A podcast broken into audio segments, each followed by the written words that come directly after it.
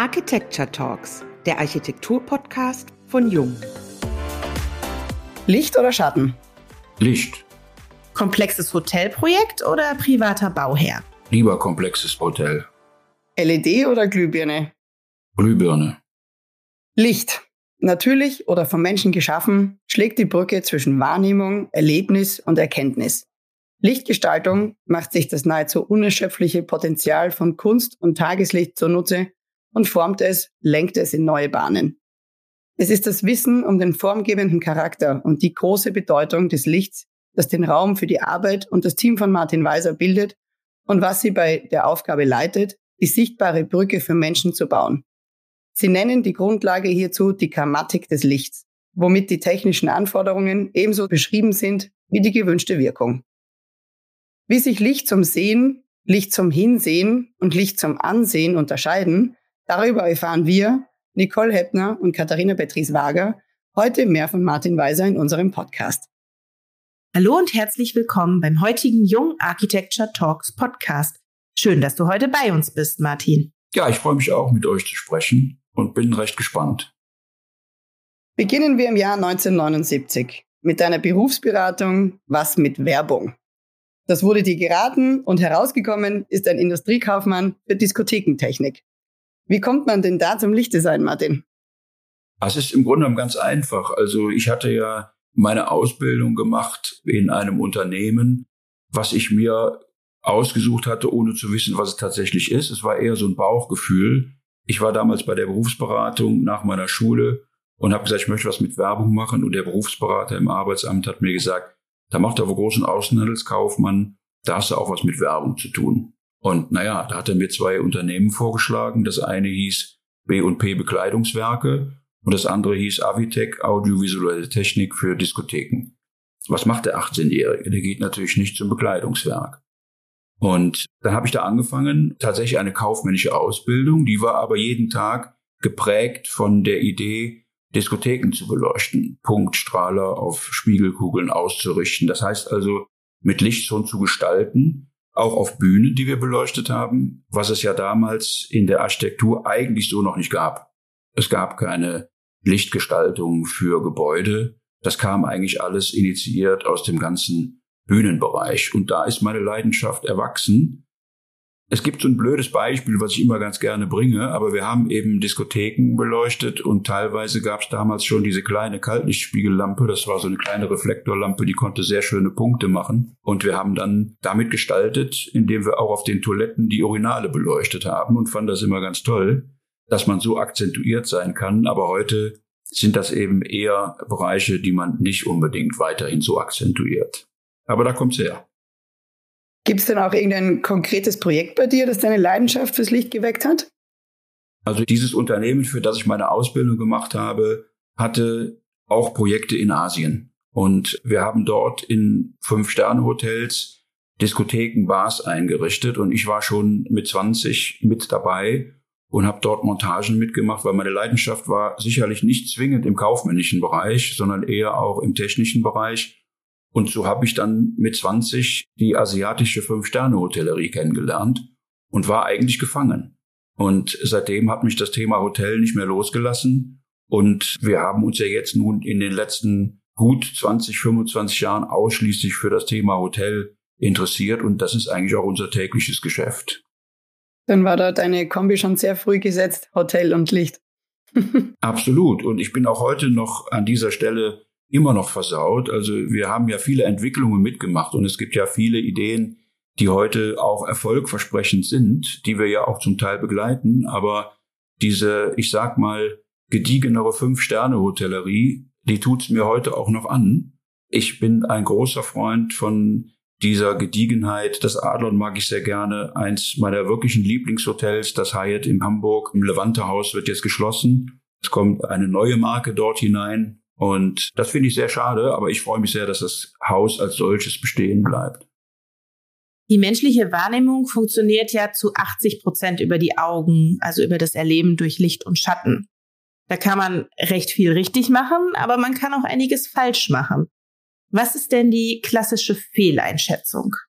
Naja, die ersten Fragen, die ihr gestellt habt, ich sollte mich für ein Wort entscheiden, habe ich natürlich spontan bei Licht und Schatten auch Licht gesagt, weil es natürlich auch meine Profession und meine Leidenschaft ist. Aber Licht und das, was wir unter Lichtgestaltung verstehen, funktioniert natürlich ohne Schatten nicht. Insofern hätte ich unter Umständen bei einem längeren Nachdenken auch Schatten sagen können. Ich unterscheide immer ganz gern, und das macht uns, glaube ich, auch aus, zwischen der qualitativen und der quantitativen Lichtplanung. Die quantitative Lichtplanung, zunächst einmal ist sie diengetrieben und sorgt für gleichmäßige Beleuchtungsstärken, die dann in bestimmten Räumen eine bestimmte Beleuchtungsstärke vorgeben. Aber es gibt keine Differenzierung. Und die qualitative Lichtplanung unterscheidet dann noch einmal, dass sicherlich ein Teil dieser Betrachtung, nämlich das Licht zum Sehen, durchaus die quantitative Betrachtung ist. Also wir schaffen natürlich eine wie auch immer geartete Grundbeleuchtung. Aber das Licht zum Hinsehen und das Licht zum Ansehen sind halt wichtige Komponenten. Das Licht zum Hinsehen steht an dieser Stelle für das akzentuierte Licht auf Architekturelemente, auf Einrichtungsgegenstände, aber in einem Restaurant auch auf den Tisch, auf dem ja auch das wahrgenommen und erlebt werden soll, was in der Küche für mich kredenzt wurde. Und das Licht zum Ansehen ist dann die dritte Komponente als die dekorative Leuchte, die aus meiner Sicht in diesem ganzen Kontext einfach nur schön sein soll. Das heißt also, sie hat gar keine Beleuchtungsaufgabe. Eine schöne Leuchte macht nicht zwingend gutes Licht. Deswegen ist dieser Dreiklang des Ganzen für mich entscheidend. Und das sind eigentlich die Dinge, die man zumindest nach unserer Philosophie bei der Lichtplanung berücksichtigen sollte. Licht wird ja auch sehr individuell wahrgenommen. Wie schafft man denn einen breiten Konsens, der aber immer noch Atmosphäre schafft? Wir reden ja über ein Sinneserlebnis. Und wenn wir über Konsens und Sinneserlebnisse sprechen, ist das immer ein bisschen schwierig. Jeder empfindet das anders. Aber nach meiner Auffassung ist es so, nehmen wir uns einen Raum, gehen wir in ein Hotel und es ist zu kalt. Ein Sinneserlebnis. Ich spüre Wärme oder Kälte und wenn es mir zu kalt ist, werde ich mich vielleicht sogar beschweren. Wenn mein Zimmer zu kalt ist, gehe ich zur Rezeption und sage, tu mal was. Wenn es zu laut ist, hören, dann würde ich mich auch beschweren, weil nebenan einer den Fernseher zu laut hat oder all diese Dinge. Es ist aber in meinen Augen eher seltener, dass jemand zur Rezeption geht und sagt, bei mir im Zimmer ist es zu hell oder bei mir im Zimmer ist es zu dunkel. Vielleicht eher das Zweite. Aber ich habe das noch nie so wirklich erlebt. Und ich glaube, diese Konsensfähigkeit des Ganzen, in meinen Augen besteht es darin, dass ich in einem Raum bin, mich wohlfühle und am Ende mich über nichts aufgeregt habe und eigentlich gar nicht weiß, warum ich mich wohlfühle. Und dann, glaube ich, haben alle, die an dem Projekt beteiligt waren, alles richtig gemacht. Licht ist ja auch ein immaterieller Baustoff eigentlich. Also es ist ja nicht übertrieben, wenn wir sagen, dass die Beleuchtung einen sehr hohen Stellenwert hat, um die Atmosphäre in einem Raum zu unterstützen oder sogar zu schaffen. Ich komme ja selber auch aus der Lichtplanung. Wir haben ja schon auch zusammengearbeitet, Martin. Wir haben früher auch immer gesagt, wir malen das Licht oder du nennst das auch die Grammatik des Lichts. Was ist denn für dich die Grammatik des Lichts und welches Storytelling benutzt du dafür? Ich hatte das kurz angerissen eben. Die Grammatik des Lichtes ist halt für mich dieser Dreiklang aus Licht zum Sehen, Hinsehen, Ansehen. Und gerade in der Hotellerie und der Gastronomie, das ist ja auch das Thema, was uns in der Hauptsache beschäftigt, ist es in meinen Augen auch sehr wichtig, dass wir nicht nur das Licht plant, sondern auch die Lichtsteuerung plant. Es gibt halt hier an dieser Stelle viele, viele Dinge, die durch die reine gute Lichtplanung nicht wirklich funktionieren, es sei denn, wir sind in einem vom Tageslicht ausgeschlossenen Raum. Wir haben aber in der Regel Tageslichteinflüsse.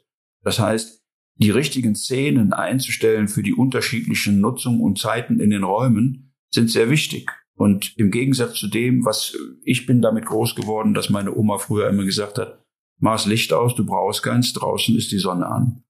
Ist aber in meinen Augen hier in diesem Fall komplett diametral zu sehen. Je heller das Licht draußen ist, durch das Tageslicht, desto mehr muss ich auch mein Kunstlicht anheben, um das gemalte Licht, was du gerade beschrieben hast, auch wahrnehmen zu können. Ansonsten sitze ich nämlich in einer von Tageslicht beleuchteten, diffusen Situation und habe keine Highlights. Wenn ich das Licht aber für den Tag so inszeniere und das Tageslicht geht weg, dann ist der Raum überbeleuchtet. Ich muss nachjustieren und muss diese Dinge am Ende auch so einrichten, dass der Gast sich wohlfühlt Nehmen wir einen Frühstücksraum, der in einem Restaurant am Morgen so hergerechnet wird, aber am Abend hat er eben eine andere Funktion. Angenommen, wenn ich morgens beim Frühstück da sitze und ich höre noch den Tom Jones von gestern Abend über die Musikanlage, ist halt nicht das Ambiente, was ich möchte. Und deswegen bin ich der Meinung, muss man die Menschen abholen, eben damit, dass ich das Licht entsprechend für die unterschiedlichen Situationen auch einstellen kann. Im besten Fall auch ohne das Zutun von Operation. Also es sollte schon eine auch vom Tageslicht abhängig gesteuerte Lichtsteuerungsanlage sein, damit wir eben nicht in dieser Geschmäcklerigkeit sind. Derjenige, der heute beim Frühstück den Dienst hat, findet es vielleicht dunkel cool und macht es dann dunkel. Und ich bin der Meinung, es sollte automatisch sein, ohne dass irgendjemand drüber nachdenken muss, jetzt das Licht an oder auszumachen. Ja, das beschreibt auch schön deine Herangehensweise, diese wahrnehmungsorientierte Lichtplanung.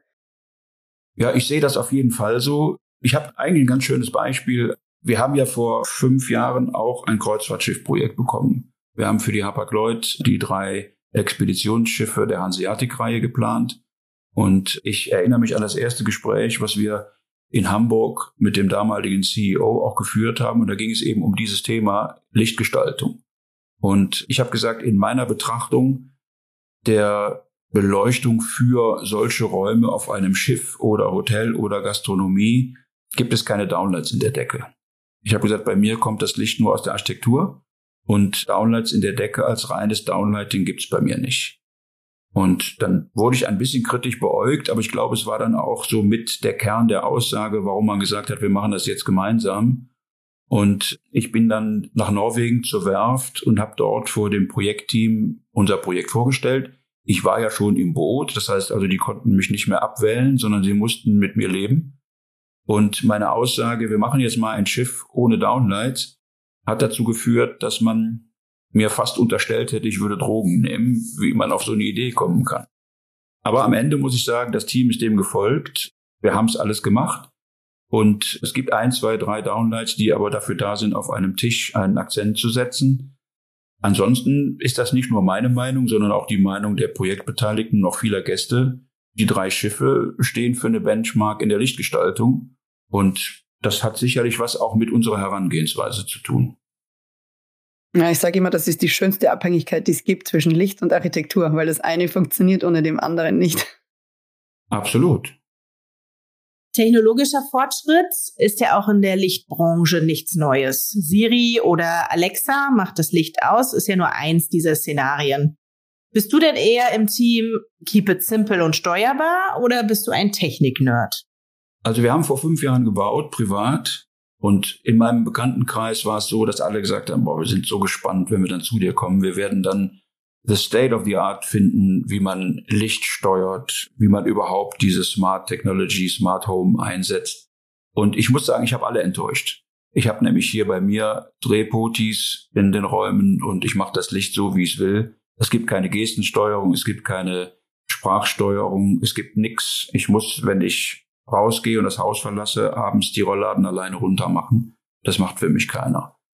In den Hotels ist es so, also ich bin tatsächlich da eher jetzt so ein bisschen aus der Vergangenheit geprägt. Natürlich müssen wir auch immer sehen, dass es eine Generation gibt, die jetzt nachwächst und mittlerweile natürlich auch schon da ist, die als Digital Natives ganz anderen Zugang zu diesen Themen haben. Deswegen glaube ich, wir können uns an dieser Stelle nicht verschließen. Wir diskutieren sehr viel. Wir haben auch für diese Kreuzfahrtschiffe von Hapag-Lloyd haben wir die Lichtsteuerung in den Kabinen mit vielen, vielen Beteiligten drei, vier Tage lang diskutiert.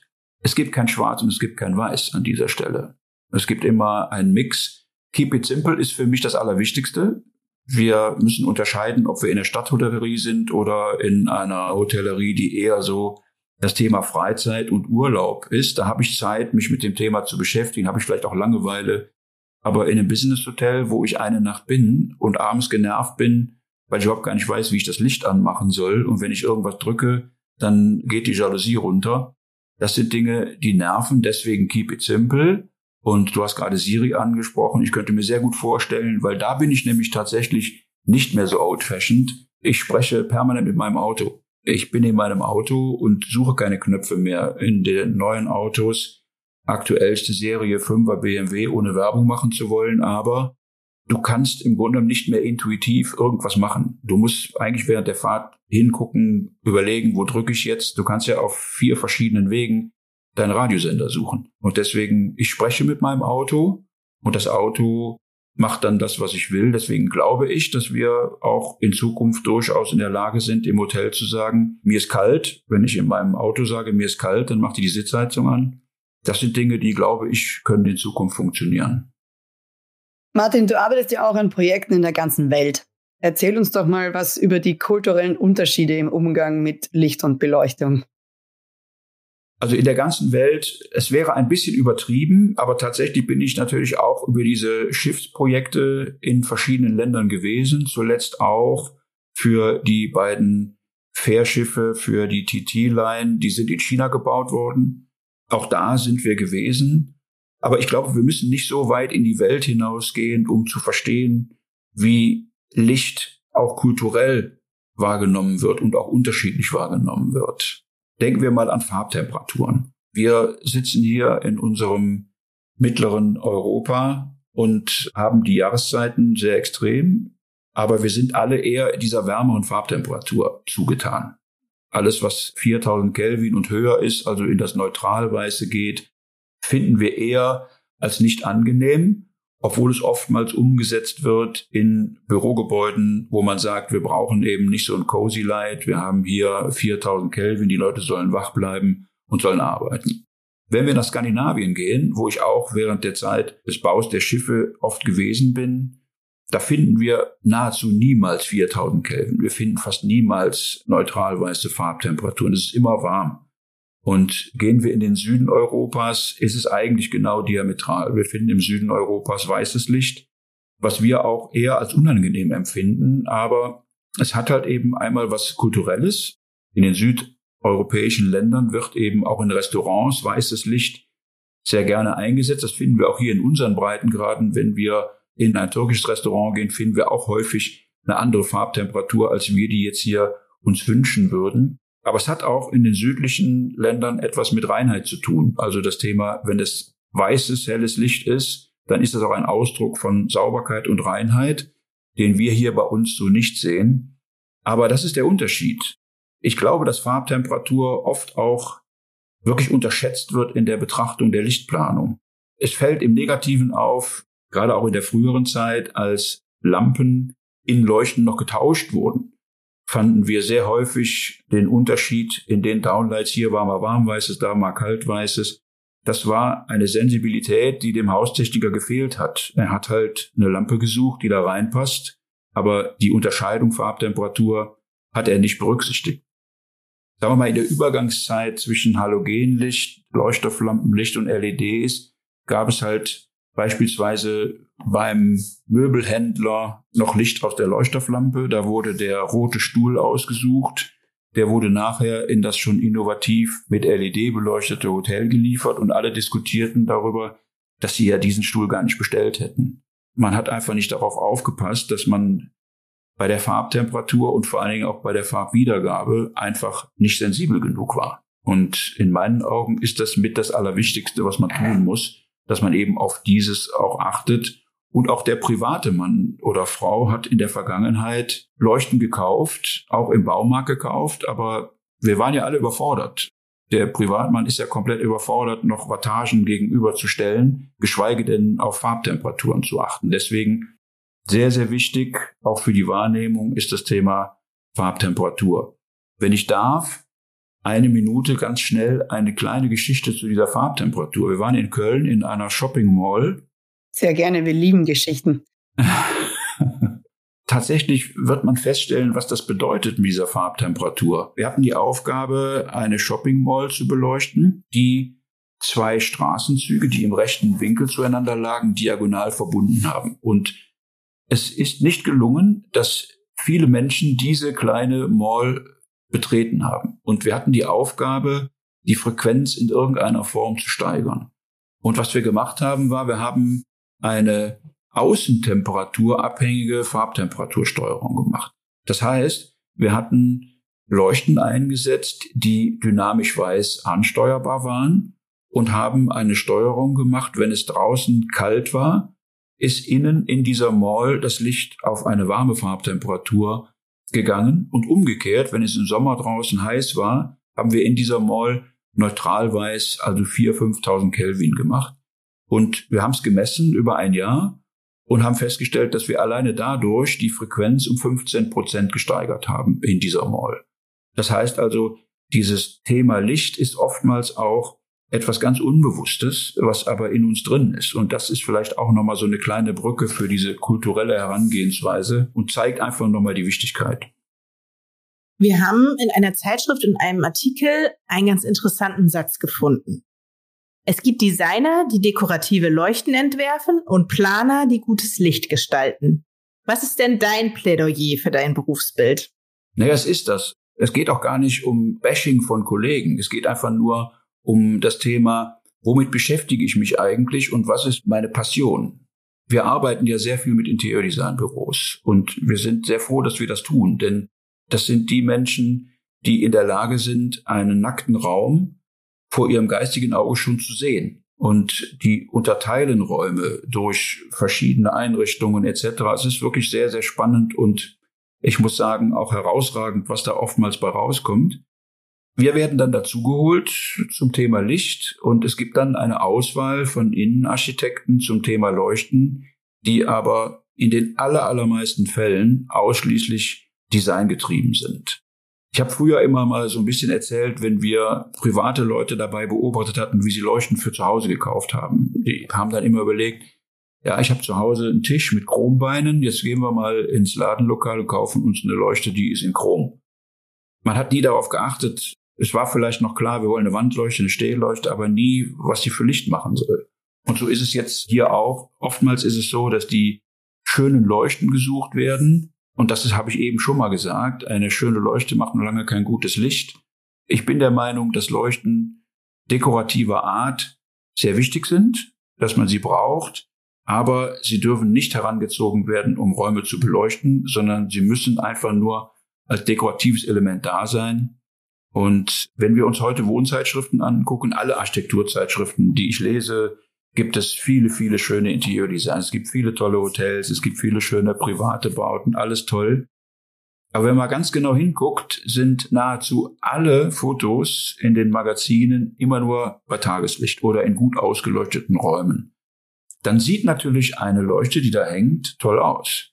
Aber ich weiß schon von meinem geistigen Auge, wenn es abends dunkel ist, so schön wie die Leuchte ist, am Ende ist es einfach nur eine diffuse Lichtsituation, die ich vielleicht noch hell oder dunkel regeln kann.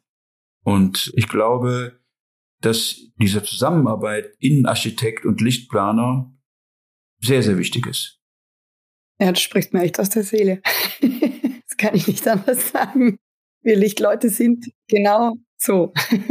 ja, es gibt vielleicht noch einen Punkt, der mir auch sehr wichtig ist. Wir machen ja Hotelprojekte. Und ich erlebe das immer wieder in meiner Praxis. Hotelprojekte werden an einer Stelle begonnen mit dem Projektentwickler. Der Projektentwickler sagt, ich habe ein Grundstück, ich baue ein Hotel. Es ist am Anfang vielleicht noch klar, wir bauen drei, vier, fünf Sterne und dann wird das Hotel geplant. Es ist häufig so, dass die Marke oder der Pächter noch gar nicht klar ist bei diesem ersten Schritt. Und dann wird das Hotel geplant, dann gibt es das TGA-Team, was dabei ist, da ist auch der Elektroplaner dabei. Und der Elektroplaner plant dann nach seinem Verständnis das Thema Licht. Und auch hier nochmal kein Bashing, aber der Elektroplaner hat in allererster Linie die quantitative Lichtplanung, die er für sich sieht, die er zu erfüllen hat. Er ist auch da DIN getrieben und sagt, ich muss jetzt hier mit 100 Downlights 300 Lux schaffen an einer bestimmten Stelle kommt dann der andere Zug, der auf einem anderen Gleis losgefahren ist. Das ist dann der Betreiber, die Marke, der Innenarchitekt und dann auch der Lichtplaner. Und die treffen dann irgendwann aufeinander und stellen fest, das, was zumindest mal aus der Lichttechnik, was da geplant worden ist, ist alles schön, können wir aber alles gar nicht gebrauchen. Wir wollen das gar nicht. Also diese ganze generelle Lichtverteilung mit 100 Downlights in der Decke wollen wir gar nicht. Und dann geht's dann los. Dann sagen wir, wir sagen sehr häufig, also schön, dass du das geplant hast. Wir nehmen gerne das Budget, aber wir nehmen nicht die Leuchten. Die brauchst du gar nicht einbauen. Und da gibt's dann oftmals auch so Aussagen, na ja, jetzt kommt ihr mit eurem Schmucklicht. Ja, aber wenn man mit der so bezeichneten dekorativen Beleuchtung kommt und diesen Dreiklang des Lichtes, wie ich es beschrieben habe, in der Grammatik des Lichtes aussetzt, dann brauchen wir keine 100 Downlights. Dann brauchen wir im Grunde genommen das, was wir mitbringen. Und das ist nachher ein Stück Licht. Und da geht es gar nicht, ob das Downlights oder was auch immer sind. Es gibt ein Stück Licht, was den Betrieb eines Hotels im Sinne des Gastes und zu dessen Wohlbefinden beleuchten kann. Und wenn man da früher miteinander umgehen würde, wäre das, glaube ich, in vielen Projekten würde viel Geld und viel Nerven sparen. Ja, das stimmt wohl. Zum Abschluss unseres Podcasts spannen wir nochmal den Bogen zu dir persönlich, Martin. Dead or alive, also entweder eine Person, die noch lebt oder nicht mehr lebt, mit wem würdest du gerne einen Tag im Leben tauschen? Tauschen. Schwierig. Man ist ja immer geneigt, jetzt an was ganz Wichtiges zu denken und eine ganz wichtige Persönlichkeit sich zu überlegen. Aber ich bin mir gar nicht sicher, ob ich tauschen will. Ich könnte mir aus meinem privaten Umfeld vorstellen, dass ich gerne nochmal Menschen zu mir holen würde, um mit denen gemeinsame Zeit zu verbringen und nicht wirklich zu tauschen. In der näheren Vergangenheit, wir kennen alle Ingo Maurer, um in unserer Branche zu bleiben. Das war ein Mensch, den ich wirklich sehr, sehr geschätzt habe, aber tatsächlich nie persönlich kennengelernt habe. Und so wie ich heute mit Licht umgehe und wie er mit dem Licht umgegangen ist, würde mir das wirklich sehr Spaß machen, mit ihm mal eine Zeit zu verbringen und vielleicht auch mal ein gemeinsames Projekt zu machen. Das ist doch ein sehr schönes Schlusswort. Vielen Dank, Martin, für deine Zeit. Es hat sehr viel Spaß gemacht. Es war sehr kurzweilig. Ja, mir hat es auch sehr viel Spaß gemacht. Ich hatte natürlich im Vorhinein auch schon mal den ein oder anderen Podcast von euch gehört und es ist immer sehr, sehr schön, wie ihr die Leute dazu bringt, aus ihrer Sicht was zu erzählen. Und das habe ich sehr geschätzt, dass man eben nicht nur unsere Profession, das, was wir jeden Tag tun, in den Mittelpunkt stellen und erklären, wie wir was immer machen, sondern tatsächlich auch so ein bisschen das Persönliche rausholen. Das hat mir auch heute sehr viel Spaß gemacht. Dann nochmal vielen Dank für deine Zeit und vor allen Dingen für die inspirierenden Worte. Und wir sagen Tschüss bis zur nächsten Folge der Jung Architecture Talks, dem Architektur-Podcast von Jung.